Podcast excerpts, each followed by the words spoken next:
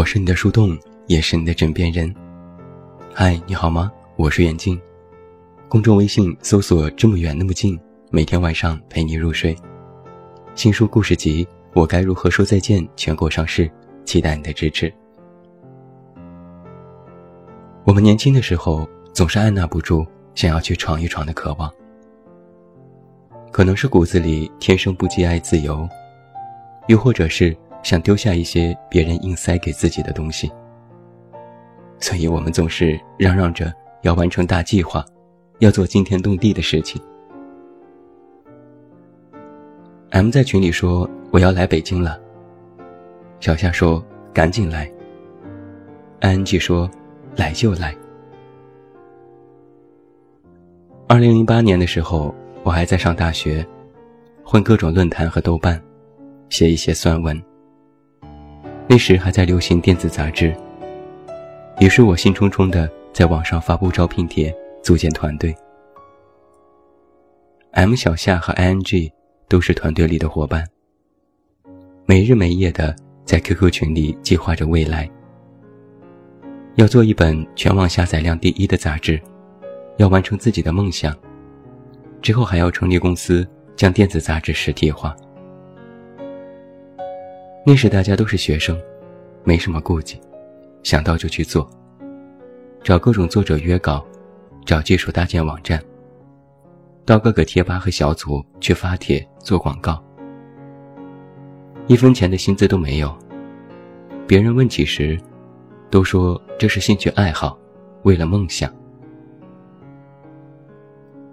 但如果深聊起有什么梦想，又一时三刻说不清楚。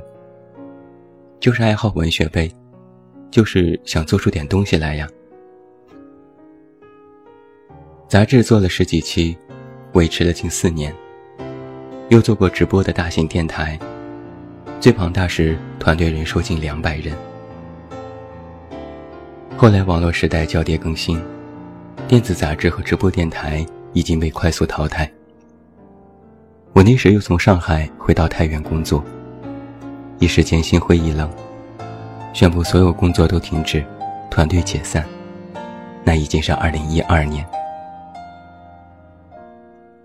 原本聚集在一起的人，都如烟云一般散去，多少年不再联络。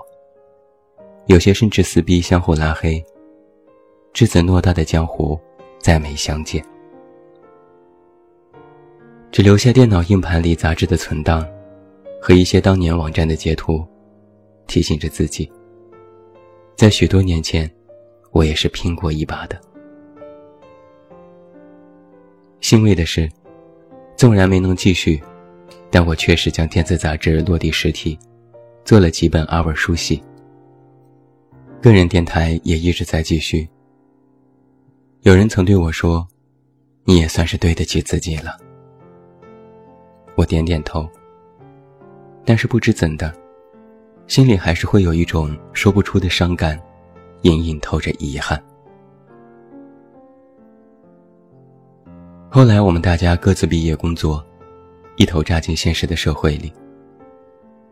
小夏在北京图书馆工作安吉做着项目演出的兼职，M 考上了公务员。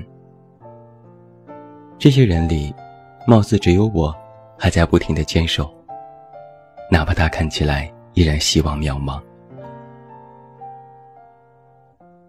聚会那天，我在大悦城等着他们来，怕堵车和饭店等位，早到了两个小时。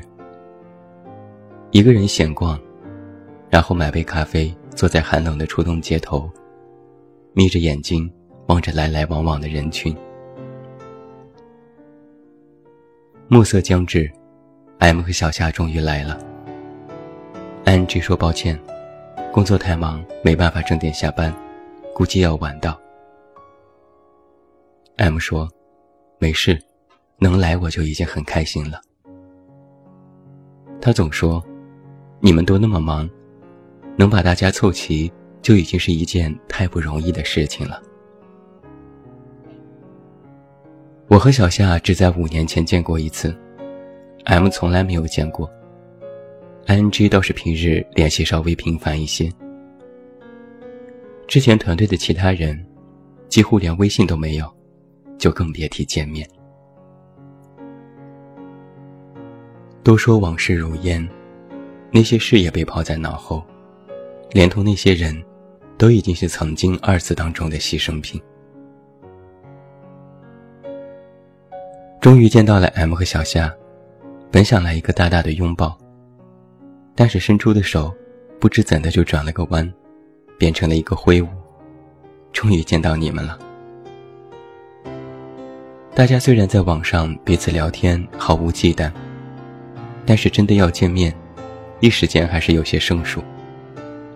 聊着各种有的没的的话题，慢慢的气氛才热络了起来。Ng 还在加班，我们三人先吃饭，好像是约好了一样。我们没有回忆过从前做杂志时的场景，倒是兴致盎然地说起各自的现状。M 在纪检工作，每天暗访审犯人，言语间都是无奈，说工作很磨人，不让带手机，坐在一个小黑屋里盯着屏幕。四个小时不能动弹，也是要疯。小夏在国图做管理员，说工作赚的不多，虽然清闲，但感觉性子都要被磨没。想换工作，但又不敢，也总是遇到一些奇葩的访客，当做笑话说给我们听。他们也拿我开涮，能在北京买车买房，你就知足吧，老板。请问还招人吗？我也去。我笑着骂他们：“滚蛋！你们以为我的钱是大风刮来的呀？”他们点头：“对呀，你就是那种躺在床上就可以数钱的。”我乐了：“你们可真污。”ing 姗姗来迟，不停的道歉：“哎呀，对不起，老板太坑爹，说要出差。”又说可以玩几天，实在是脱不开身。我跟他抱怨：“你替我评评理。”他们都笑话我，说我赚钱容易。我可是见过北京凌晨四点的天空。安吉一挥手：“没什么了不起，老娘见过北京任何时候的天空。”明明每个人都有各自不同的辛苦。但都不再像从前那般抱怨，通通变作了可以被吐槽的段子，信手拈来。我说客户太蠢，让我们一遍遍的改方案，简直不把乙方当人看。小夏说，有的人为了一本免费的书，能大清早来排队，自己要考试转正，可是迟迟没有政策落实下来。M 说，我们那种乡下小地方。推开门就是一片片的麦浪，邻里邻居都相互认识，没有新鲜感。Ing 说领导抠门又小气，项目宣传是要花钱，可他偏偏不肯，想着空手套白狼，难为了我们这些员工。聊天当中就不免要提到找对象这件事，小夏翻了个白眼。我算是见识到相亲当中那些奇葩男了，一和朋友聚会就会相互吐槽，有些男人真的是一言难尽。Ing 问：“总去相亲不觉得厌烦吗？”小夏说：“一开始还挺反抗的，后来就麻木了，脸皮也厚了，家人让去就去呗，就当是见识奇葩了。”我问 M。你呢，在群里不是还说谈恋爱了吗？M 赶紧解释，我逗你们呢，我还没有谈过恋爱。大家惊呼：怎么会呀？你都快三十岁的人了，怎么能一次恋爱都没谈过呢？M 说：我们那种小地方，家家户户都认识，也不用相亲，也不用介绍，就都知根知底呀。犯不着非要郑重其事的谈恋爱吧。我像是突然冷不丁的想起什么，开玩笑说了一句：“十年前我们谈梦想，十年后我们聊对象。”大家彼此对望了一眼，一时间都突然沉默了。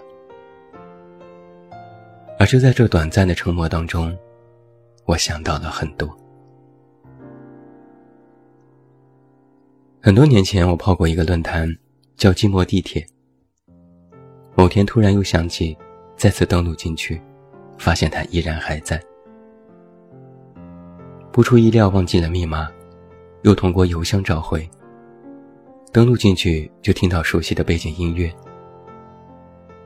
点开曾经写完的帖子，看到时间被定格在了二零零六年。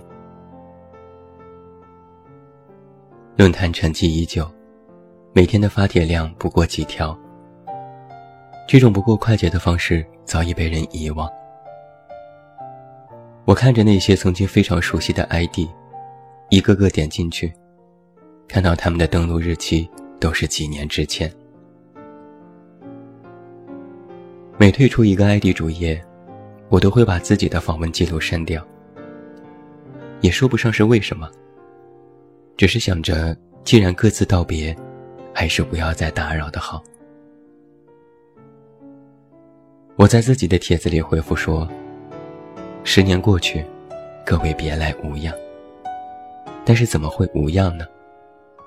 只是变化各在人心，不为别人所知道罢了。”杂志团队有一个核心成员小木，自团队解散之后就再没有联系过。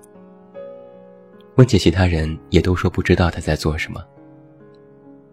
曾经我找到他的微博去翻看，发现他买了全套的二文书系。